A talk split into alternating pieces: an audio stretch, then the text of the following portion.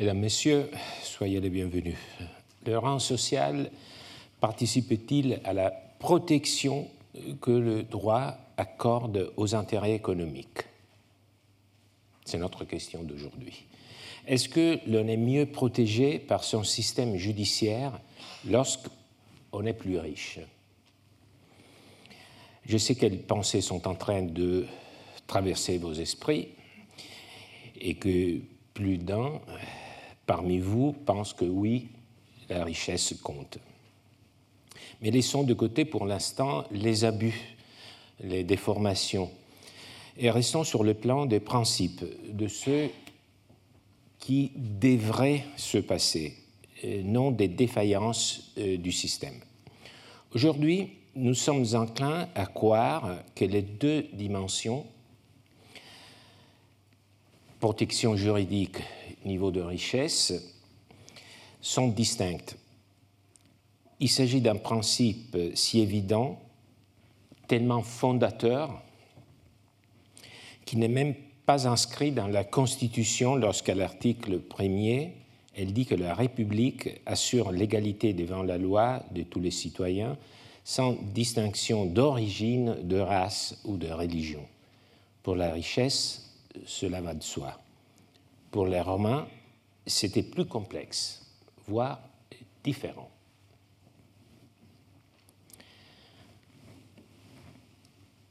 À Rome, la société était centrée sur les hiérarchies et, sur, et ces hiérarchies avaient un parti comme fondement les patrimoines. Donc c'était une société hiérarchisée et cette hiérarchie se fondait en grande partie sur les patrimoines qui revenaient à chacun. Les citoyens étaient divisés selon leur richesse en cinq classes subdivisés en 193 centuries, au sein desquelles on comptait les votes en proportion du rang. Donc, euh, les votes de chacun pesaient différemment, pour le faire simple, mais c'est au fond ça, pesaient différemment par rapport à son patrimoine, à sa position dans ce système bien que ce système euh, ne fût plus appliqué sous l'Empire, le rang social continuait à être pris en compte dans beaucoup de circonstances. La participation à la vie politique resta toujours liée à des critères patrimoniaux, donc même sous l'Empire, même si ce système, les Romains l'attribuaient à un roi, Servius Tullius, donc c'était très ancien, mais euh, sous des formes différentes, euh, cette hiérarchisation par rapport au patrimoine a continué à euh, perdurer même sous l'Empire. Cela n'empêchait pas, bien sûr, que la richesse fût parfois critiquée, notamment lorsque les jeunes de bonne famille étudiaient à l'école de la rhétorique pour devenir ensuite avocats.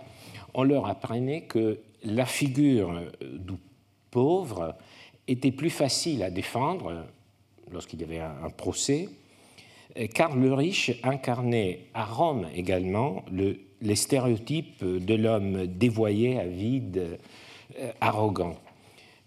D'où la nécessité d'apprendre des techniques pour conjurer ce type de, de préjugés, disons, de stéréotypes, vous voyez ici un exemple euh, qui nous est donné par Sénèque le Père, euh, et il propose euh, qu'est-ce qu'un avocat qui défend un riche doit opposer aux reproches qui viennent de l'autre partie. nous lisons ensemble. Je n'ignore pas, c'est l'avocat du, du, riche qui parle, qu'il y a des pauvres qui occupent leur loisir à déchirer en secret ceux qui sont coupables d'être riches et qui ne cessent de les poursuivre de leurs accusations. Cependant, rien dans les affaires humaines ne met mieux le mérite en lumière. C'est le sens qui élève à la dignité de sénateur, le sens qui sépare les euh, chevaliers romains de la plèbe, le sens qui donne les grades dans les champs, le sens qui fait choisir ceux qui jugent au forum.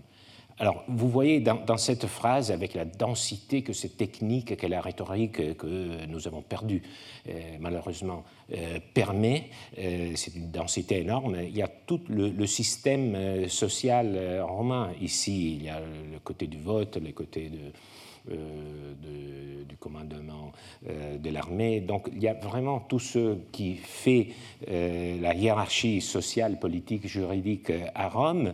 Et vous voyez que l'argument de l'avocat du riche, c'est justement de dire mais il ne faut, pas blâmer les, riches parce que notre société est bâtie sur euh, l'essence. Bon, donc vous, voyez très bien euh, que la richesse était prise à Rome aussi dans un circuit inextricable de, euh, d'appétence et de refus. mais tout cela appartient encore euh, justement euh, au niveau euh, du fait, des croyances, des idéologies. C'est une façon d'influencer ce, type de, propos, la psychologie des juges, dans un sens ou dans l'autre. Ce qui nous intéresse, cependant, suivant le fil de notre cours, est de savoir si la richesse était prise en compte explicitement par les droits lui-même. Donc, si euh, le droit lui-même euh, prenait en considération, et dans quel sens, la richesse. Autrement dit, euh, nous allons voir aujourd'hui si les règles juridiques pouvaient conduire à une issue différente du procès en raison du rang social. Alors, c'est un beau texte, un peu long, mais très beau, euh, d'Ulpien, euh, qui nous ouvre une fenêtre sur ce mécanisme. L'histoire qu'il raconte, parce que c'est une histoire qu'il raconte, il y a un récit, est celle d'un fils de famille étudiant. Et il nous replace au cœur de la société romaine et de ses hiérarchies. Lisons-le ensemble, comme toujours. Si un fils de famille souhaite intenter une action pour poursuivre la punition d'un délit pour lequel une action revient au père, on le lui permet seulement, seulement, s'il ne se présente euh, personne pour intenter cette action au nom du père. Car Julien aussi est de l'avis que si un fils de famille part de la maison pour quelque mission publique ou pour faire ses études et qui subit un vol ou quelque dommage injuste, il pourrait intenter lui-même une action utile, de peur qu'en attendant l'arrivée du Père, les méfaits ne restent impunis, soit parce qu'il pourrait ne pas venir, soit parce que le coupable trouverait le moyen de s'échapper pendant qu'on attend la venue du Père. C'est pourquoi j'ai toujours été de l'avis, c'est Ulpien qui parle, que même dans le cas où l'action ne venait pas d'un délit, mais d'un contrat, le fils doit pouvoir intenter une action utile, par exemple s'il redemande un dépôt ou s'il poursuit un mandataire pour se faire rendre compte ou s'il souhaite se faire payer une somme qu'il a prêtée et que le père se trouve en province pendant que le fils est à Rome pour cause d'études ou pour quelque autre raison valable, de peur que si on lui refuse cette action, il ne subisse la fraude de celui avec qui il a contracté sans pouvoir la punir et que le fils ne soit pas dans l'indigence à Rome, parce qu'il ne pourra pas toucher ce que son père lui avait envoyé pour souvenir ses dépenses de séjour. Si vous supposez que ce fils, dont le père est en province, soit sénateur, sa dignité n'ajoute-t-elle pas encore à l'utilité que favorise cette opinion? C'est un texte euh, pour moi euh, très intéressant parce qu'il est très, très développé. Il y a un raisonnement, il y a un récit, mais je comprends que c'est un, peu difficile euh, à en saisir toutes les nuances. Après ce cours, vous verrez que nous l'aurons décortiqué et il n'aura aucun secret pour vous. Alors, on commence. Ce texte a un point de départ tacite, implicite pour vrai dire, il en a deux. Pourquoi les, implicites dans des textes juridiques? Parce que les textes juridiques sont, faits pour euh, une lecture euh, des spécialistes. Et donc, euh, on peut taire certains présupposés qui sont plus ou moins connus. Le premier était vraiment très très connu à Rome, on, le connaît euh, même aujourd'hui. C'est quelque chose qui nous frappe. C'est-à-dire que euh, à Rome, euh, le fils de, famille, le filius familias, c'est-à-dire quelqu'un dont le père ou le grand-père était vivant et le gardait sous sa puissance, était considéré comme dépourvu de capacité juridique. Le fils de famille n'était pas un sujet de droit, ne pouvait pas avoir un patrimoine, ne pouvait pas être titulaire de droit. Si jamais il concluait des contrats ou recevait quelques biens, les droits qu'il acquérait étaient en réalité acquis par son père.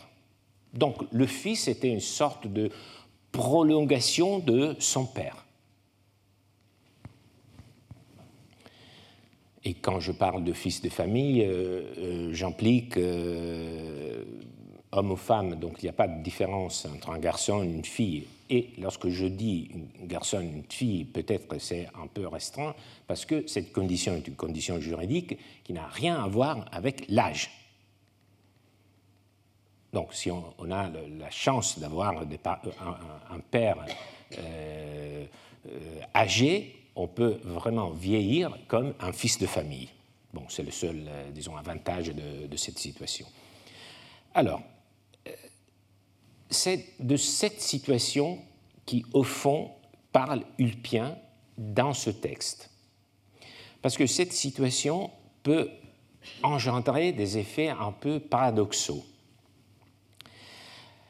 Parce que la condition de n'être pas un sujet de droit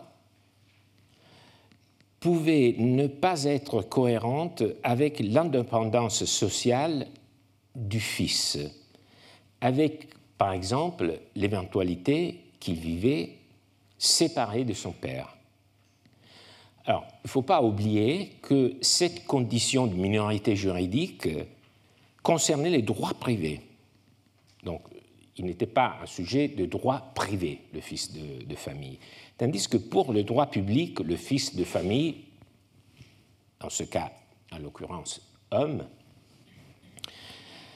bien que sous la, puissance paternelle, même s'il était un fils de, famille, pouvait combattre, voter, être élu à une magistrature.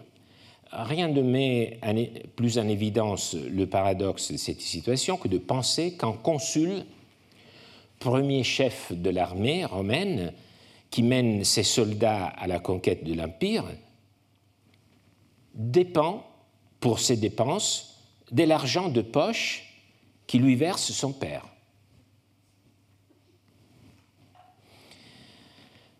C'est ça, n'être pas un sujet de droit. Et donc, euh, il y a une, scission entre la dimension publique et la dimension privée. Mais ce n'est pas seulement cette scission qui posait problème, il y a aussi d'autres aspects un peu plus subtils, plus, plus, un peu plus difficiles à saisir. Il y a des intérêts, il y a des aspects, des droits, des, disons des, des, profils, des choses qui, qui s'avèrent dans le, le monde du droit, qui toucher plus directement euh, le Fils lui-même. L'exemple euh, sur lequel nous allons euh, revenir est celui des injures. Alors, un fils de famille pouvait bien être la victime d'injures, pouvait être giflé, pouvait être insulté. Alors, bien, même dans ce cas, le, comme le fils de famille n'était pas un sujet de droit, c'était son père qui avait les droits d'agir. Mais là, on comprend très bien qu'il y a vraiment un décalage entre celui qui, qui est défait les titulaires de la situation, c'est le fils qui a été euh, la victime de l'injure, et le père qui est celui qui a la faculté d'agir. Donc vous voyez qu'il y a des choses qui sont un peu euh, difficiles à gérer dans, ce système de séparation entre le père et, le fils.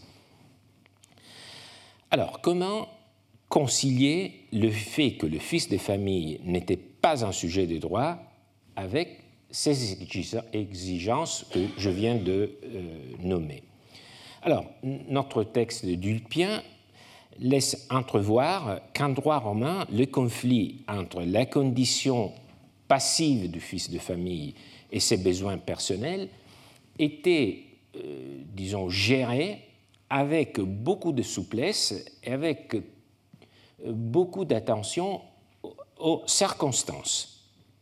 Là également, c'est quelque chose euh, d'assez intéressant et qui fait une différence euh, par rapport à notre façon de concevoir les normes juridiques. Alors, discours euh, d'Ulpien a une deuxième prémisse qui est extérieure au texte, c'est-à-dire Ulpien n'en parle pas, mais qui est très importante parce que ce n'est pas une prémisse tout à fait générale comme celle de la condition du fils de famille, mais c'est un peu plus précise. Le prêteur, justement pour pallier à la situation dont je viens de vous, parler, et notamment dans le cas de l'injure, vous vous souvenez l'injure dont le fils est victime, mais c'est le père qui peut agir.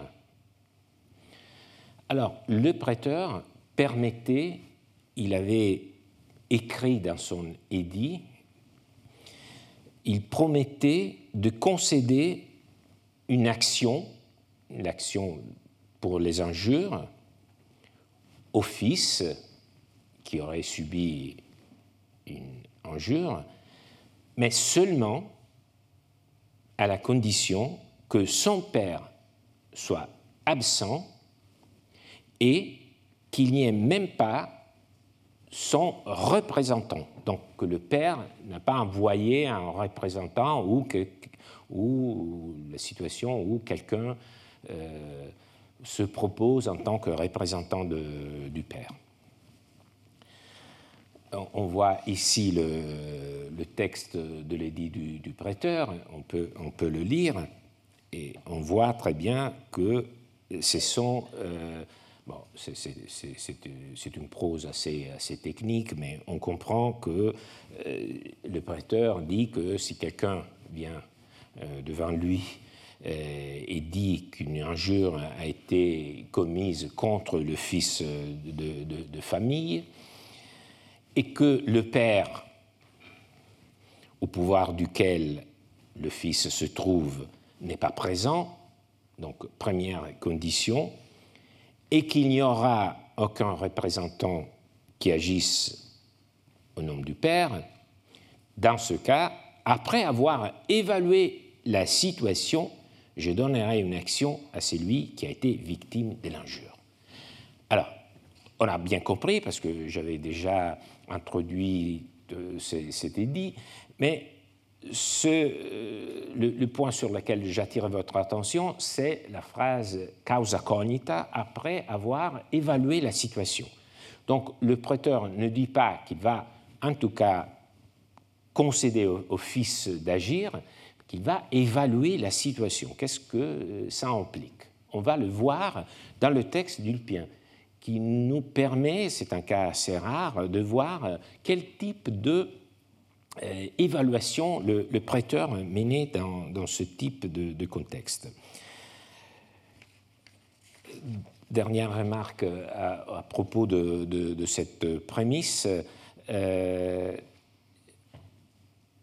le fait qu'il y a deux conditions, le père doit être absent et qu'il n'y a aucun représentant du, du père, souligne, encore une fois, la toute-puissance du père parce que le fils de famille victime de l'injure est pris en compte seulement en dernier lieu s'il n'y a pas le père, même pas un, représentant du père.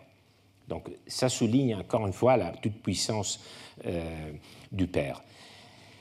néanmoins, euh, cet édit du prêteur ouvre une brèche dans cette toute-puissance. Les juristes s'y engouffrent, c'est-à-dire que quand le prêteur autorise à la fin de cette évaluation le fils, un fils spécifique, une, personne concrète à agir, les juristes euh, disent, observent que, dans ce cas, lorsque le fils euh, agit, ce n'est pas qu'il agit au nom du père. On pourrait s'attendre qu'il était censé agir au nom du père en tant que son représentant. Mais les juristes disent non, c'est lui qui agit en son propre nom. Donc, vous voyez, c'est vraiment très, euh, très, une distinction très fine. Mais on est parti euh, du, le point de départ, c'était que les pères, seulement le père pouvait agir, l'action lui revenait. Après, on, dit, si jamais euh, on accorde cette possibilité au fils, au moment où le, fils agit, c'est son propre droit qu'il fait valoir. Donc, euh, c'est vraiment une brèche euh, ouverte euh, par le prêteur et exploitée par les juristes. Et il y a une conséquence, parce que toutes les affirmations des, juristes doivent à la fin arriver à une conclusion. Alors, est-ce que quand le, fils agit, s'il agit en son nom, est-ce que après le père peut-il agir en son propre nom, au nom du père? Et les juristes euh, font le bilan. Ils se disent, si un fils de famille agit pour injure, l'action n'est plus ouverte au père. Donc, euh, vous voyez comme euh, ils, abordent la question du rapport entre les deux. Nous pouvons maintenant revenir à notre texte euh, qui euh, montre comme tout cela était articulé euh, au quotidien. Alors, nous avons dit qu'il y a deux prémices qui sont hors du texte, la position du fils de famille qui n'est pas un sujet de droit privé. Deuxièmement, l'édit sur l'injure. Donc, j'ai mis cette remarque afin que vous puissiez comprendre que euh, tout le raisonnement d'Ulpien a comme point de départ euh, cet édit. Par rapport à ces points de, départ implicites, euh, le passage d'Ulpien introduit d'emblée une extension générale aux autres délits subis par le Fils.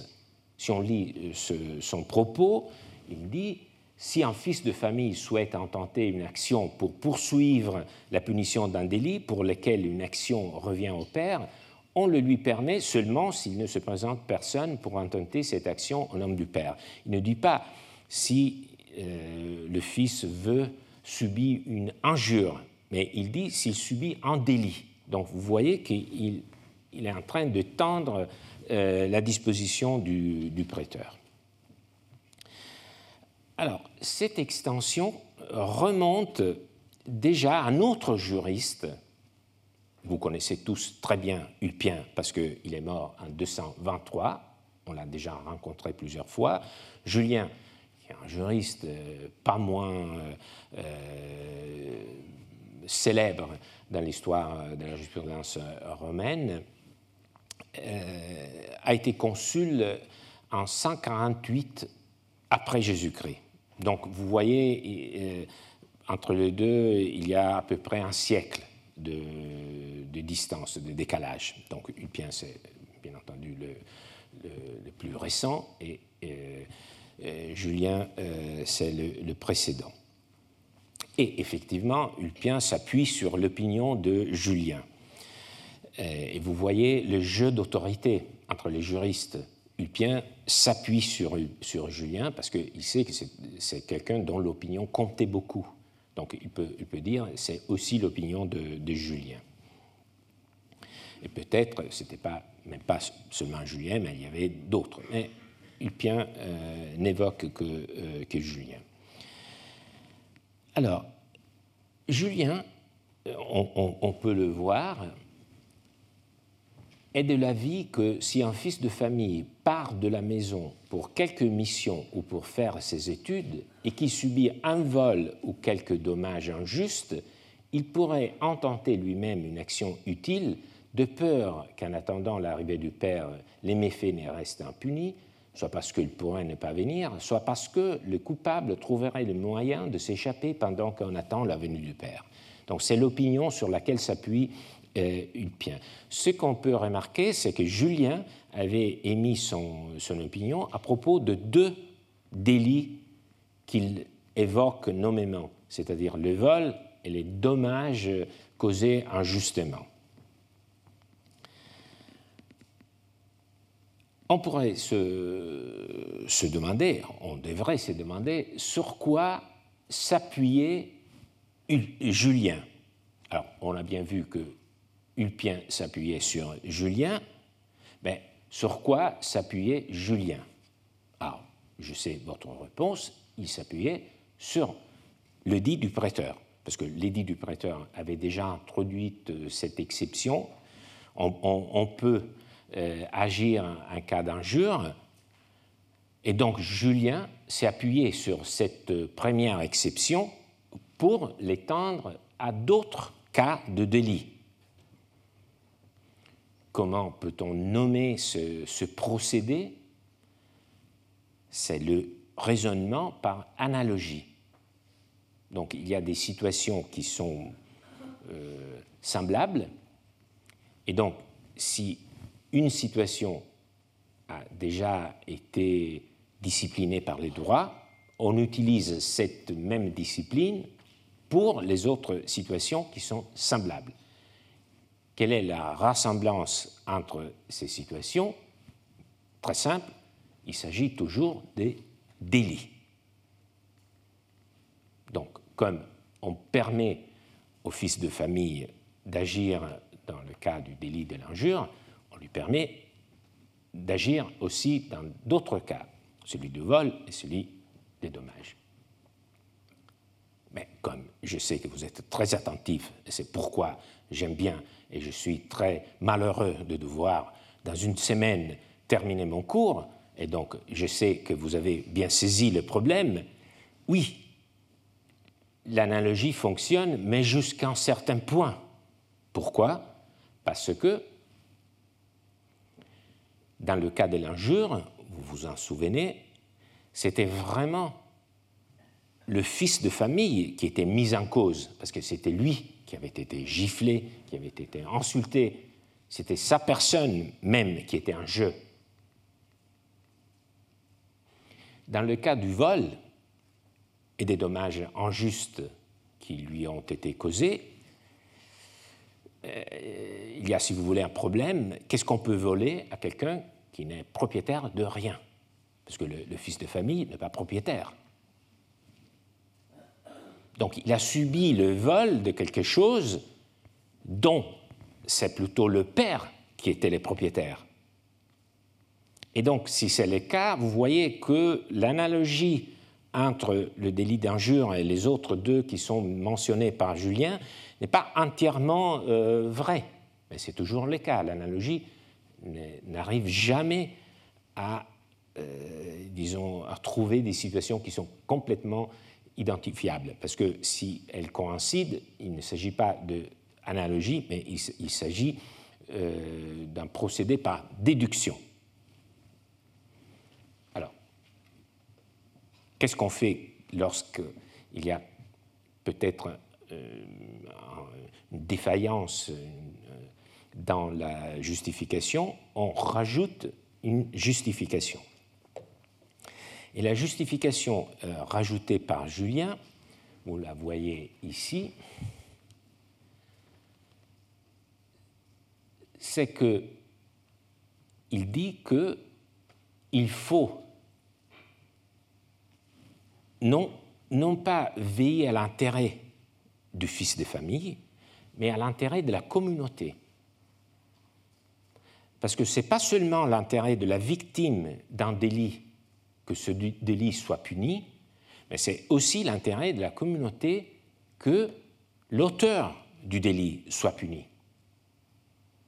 Et donc, dans cette situation, si on n'accorde pas l'action contre le voleur ou contre celui qui avait causé des dommages injustes, et que le père n'arrive pas, il n'y a pas un représentant, si le fils ne peut pas agir, on risque que les coupables trouveraient le moyen de s'échapper. Donc c'est l'intérêt public ici qui est, qui est pris en compte. Vous voyez comment le, droit utilise des mécanismes d'argumentation pour construire un raisonnement, un raisonnement très solide. Alors, point de départ, l'édit sur l'injure, extension par analogie avec le renfort de l'utilité commune. Oui, utilité commune. J'ai utilisé cette locution, vous l'avez entendu lors de la dernière séance, utilitas, l'utilité. C'est l'un des mots clés que les juristes utilisent pour euh, qualifier la raison d'être d'une décision ou d'une norme juridique.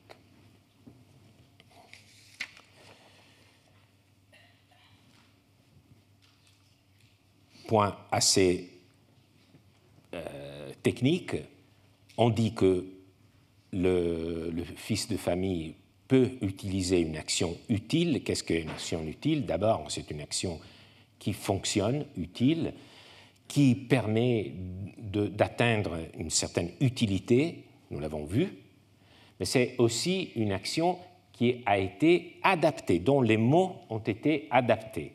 Alors, euh, je ne veux pas lire et entrer dans les détails, c'est une proposition que, que j'ai faite d'adaptation d'une formule au cas du fils de famille. Donc il ne faut pas seulement lui accorder l'action, mais il faut que les mots de la formule soient adaptés.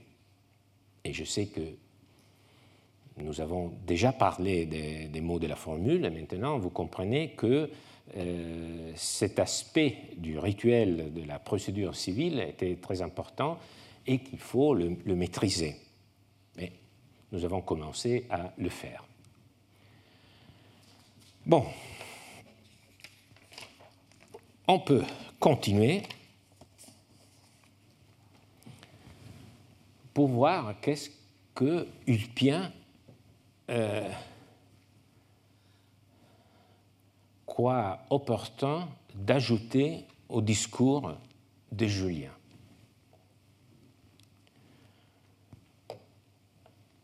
Il s'accroche immédiatement à l'opinion de Julien et il introduit une nouvelle extension. À quel domaine? Non pas au domaine du départ, de départ, c'est-à-dire le domaine des délits, mais au domaine des contrats. Également, quand le différent surgit d'un contrat, il convient qu'en l'absence du père, de son procurateur, le fils puisse agir vous comprenez, c'est presque une révolution. Donc nous avons commencé en disant que le fils de famille n'était pas un sujet de droit, que le général de l'armée, fils de famille, dépendait de l'argent du poche de, son père. Et maintenant, on comprend que non seulement il peut agir dans le cas très grave qu'il subisse une injure, mais aussi lorsqu'il subit d'autres délits, vol, euh, dommages causés euh, injustement, mais également on commence à le comprendre, lorsqu'il y a un contrat en jeu.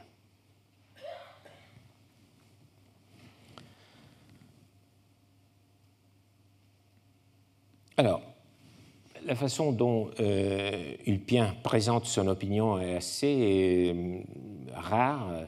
Il dit euh, semper probavi, j'ai toujours approuvé, c'est un peu compliqué peut-être, euh, cela veut dire qu'il a toujours approuvé l'opinion d'autres juristes ou il a toujours approuvé la démarche de prêteurs qui allait dans cette direction. Euh, on ne sait pas vraiment qu'est-ce que ça veut dire, mais c'est intéressant parce que ça introduit, c'est très rare. Parfois, vous, voyez un certain engouement de ma part euh, sur des détails qui ne donnent pas des frissons normalement, mais euh, dans, dans, ce cas, on voit une sorte de, flèche de, quantitative, ce qui est très rare. C'est-à-dire que Ulpien nous montre que euh, souvent il donnait des avis sur euh, ce sujet. Donc on, voit très bien que ce n'est pas quelque chose qui arrivait très rarement. Et l'intérêt, c'est que nous avons ici très aperçu de la pratique du rapport entre les discours des juristes, ce qui euh, euh, s'est passé au quotidien.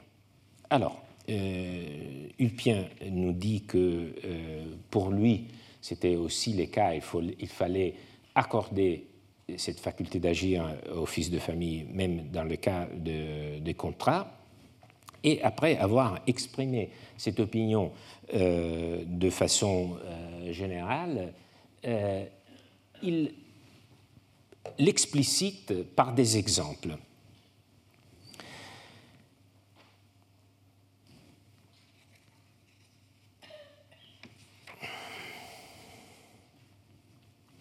Alors, euh, vous voyez ici que euh, l'accent est mis sur un certain nombre de contrats en dépôt.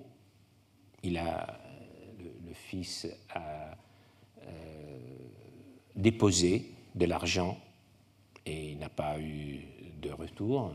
Euh, il poursuit un mandataire pour se faire infidèle, pour se faire rendre compte, ou il souhaite se faire payer une somme qu'il a, qu'il a prêtée. Alors, l'accent est mis dans ce cas, parce que vous comprenez qu'il faut donner une justification à cette extension de la part du bien. Comment peut-on passer de, l'édit sur l'injure à accorder au fils de famille la possibilité d'agir même dans des cas de contrat Il faut le justifier. Alors, l'accent est mis de la part du bien sur la fraude, la rupture de, de la loyauté, du rapport euh, de confiance euh, qui doit régir euh, tout rapport contractuel.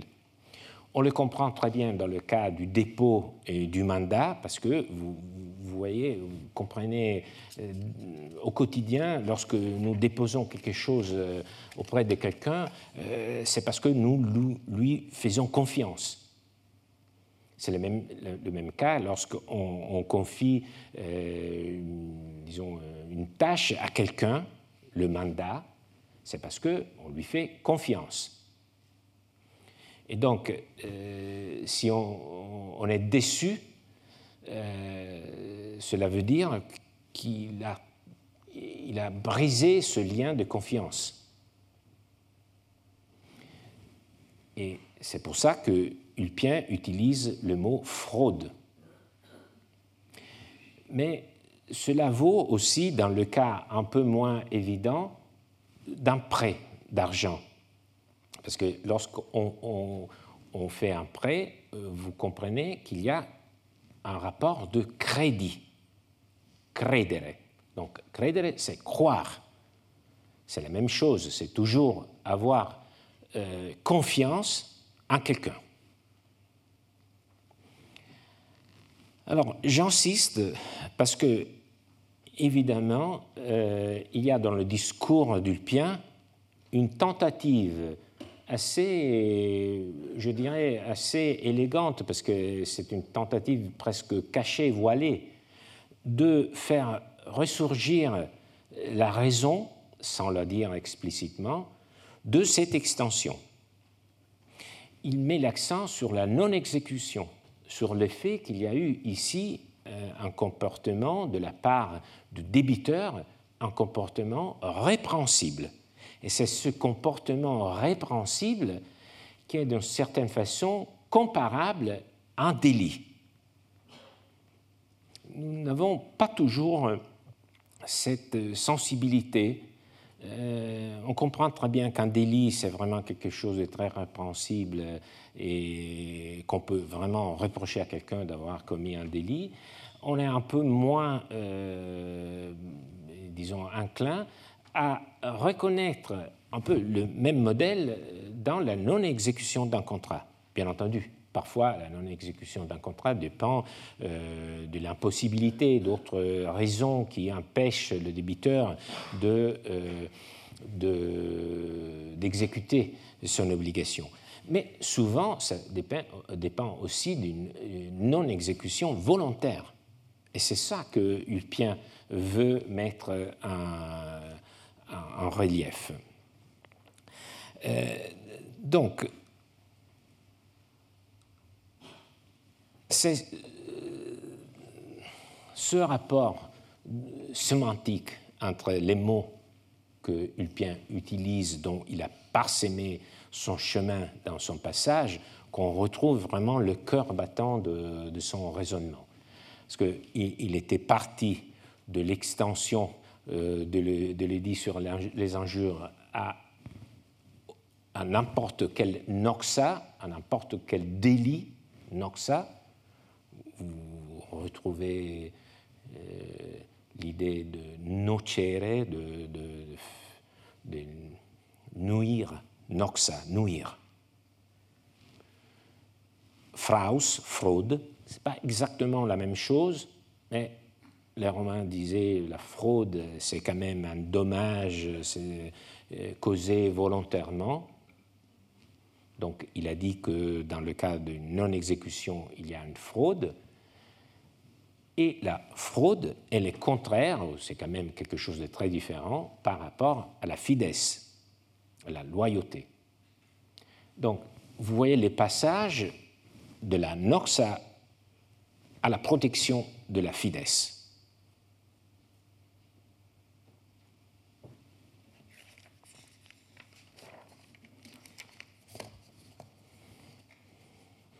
Donc, nous sommes partis d'un texte très long nous avons vu que ce texte, en réalité, se base sur trois mots.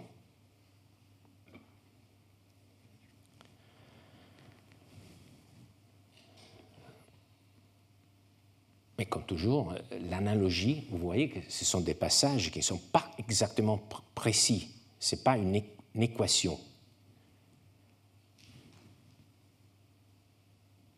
ce sont plutôt des ressemblances des, ou des, des oppositions presque, mais ce n'est pas vraiment un raisonnement linéaire, c'est l'analogie toujours.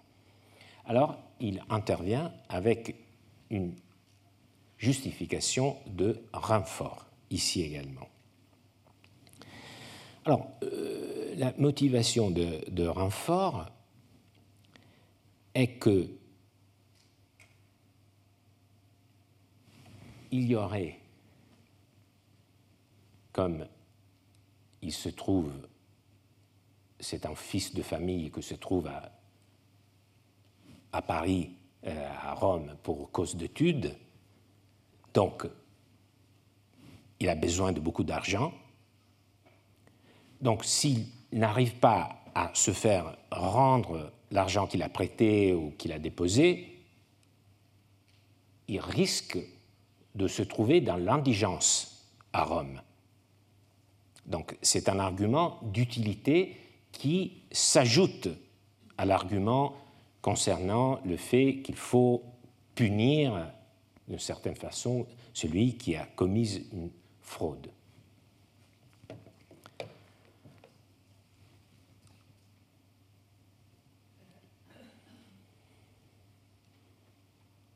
il ne pourra pas toucher ce que son père lui avait envoyé pour souvenir ses dépenses de ce jour. Viaticulum. C'est un, mot latin qui a en soi le, terme via, voie, c'est faire le voyage, le trajet. Nous voyons ici peut-être notre fils de famille. Donc c'est une scène, c'est un bas-relief qui se trouve à, Trèves. Vous voyez le, maître au centre avec deux étudiants avec leur rouleau ils sont en train peut-être de lire, de commenter un texte comme nous sommes en train de le faire. Vous voyez que, que la transmission, euh, l'échange de savoir a toujours euh, été au cœur euh, de l'humanité. Et vous voyez ce, ce jeune garçon qui arrive, je pense, en retard, avec son cartable, qui salue un peu timidement peut-être, euh, en effet, c'est un, un bas-relief funéraire, hein, donc c'est peut-être euh, qu'il prend congé des vivants. Mais dans notre scène, c'est notre fils de famille euh, qui, qui, a quelques problèmes de subsistance à, à, Rome. Et comme toute scène d'école est toujours un peu triste, bon, il y, a, aussi un côté nostalgique, donc euh, voulu euh, aussi vous proposer une scène de, jeu. Euh, ce que les bas-reliefs montrent, veulent évoquer, c'est le fait que ce passage d'Ulpien, cette scène qu'il nous décrit, ce récit, concerne, bien entendu, des élites ceux qui pouvaient envoyer de la province euh, vers, Rome euh, ses enfants pour euh, accomplir des études, pour revenir dans leur ville d'origine, pour entamer une carrière peut-être locale, peut-être au niveau régional ou même dans le gouvernement central.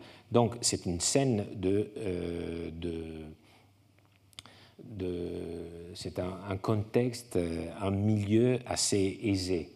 Et c'est à peu près même euh, le, même âge que, le texte d'Ulpien.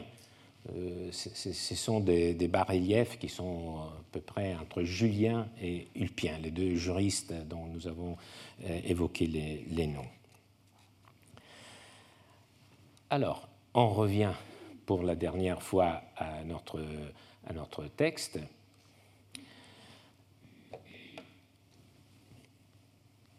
le euh, Ulpien avait euh, renforcé euh, la justification de l'extension de la concession de l'action au fils de famille par, disons, la première justification, parce qu'il faut, il faut punir ceux qui ont, tenu un comportement répréhensible, même dans, à cause de la, non-exécution du, contrat.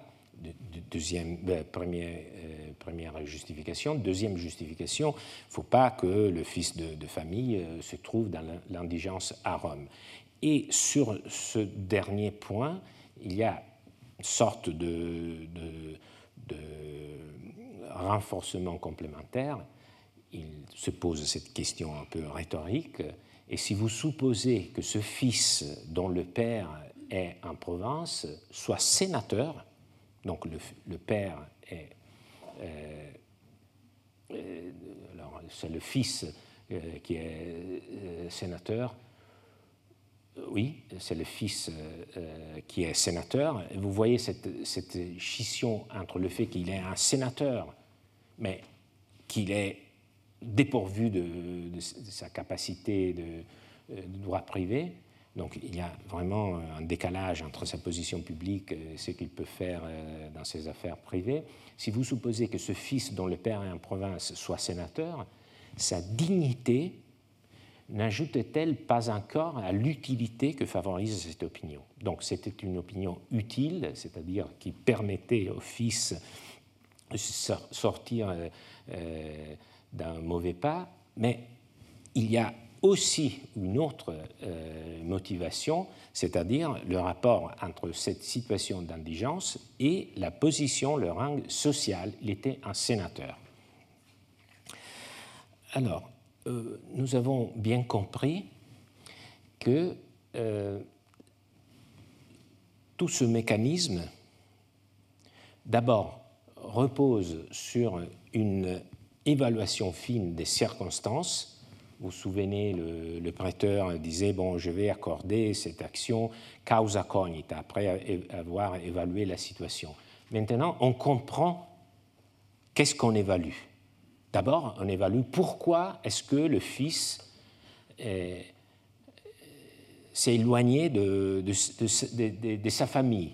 Est-ce qu'il est parti bon, pour, euh, pour loisir, pour, euh, faire du tourisme, ou est-ce qu'il fait quelque chose euh, d'appréciable? Oui, il, il, est parti pour faire ses études, ses, ou même il est parti pour remplir une charge publique.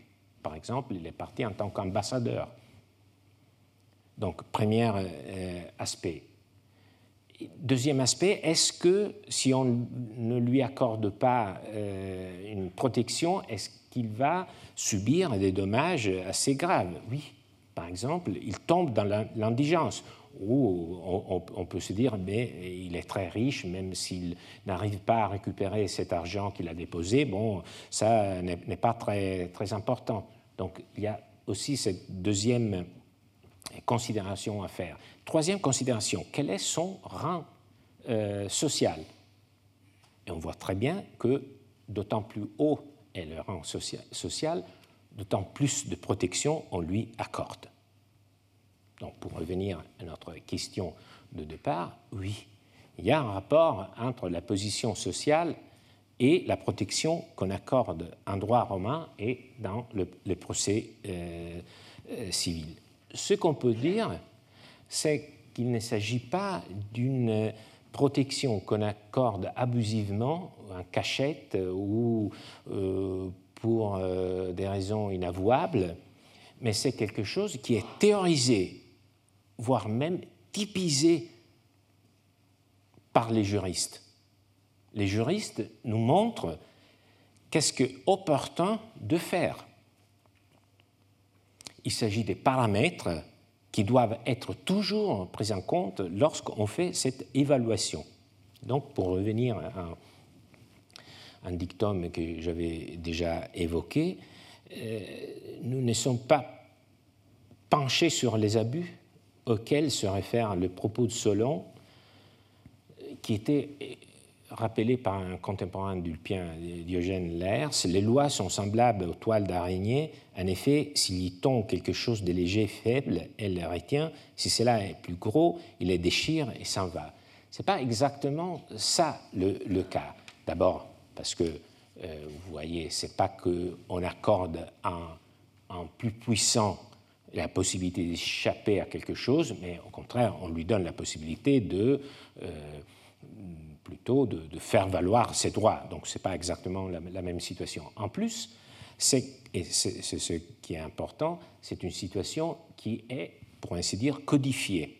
Ce n'est pas quelque chose que, euh, qu'on accorde par sympathie ou pour des intérêts euh, qui ne sont pas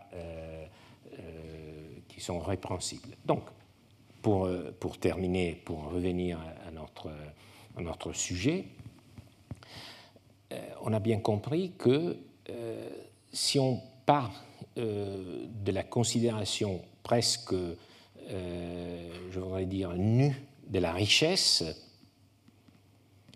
c'est la considération qu'on a aujourd'hui de la richesse en tant vraiment que intérêt seulement pécuniaire, ce n'est pas l'idée que les Romains avaient.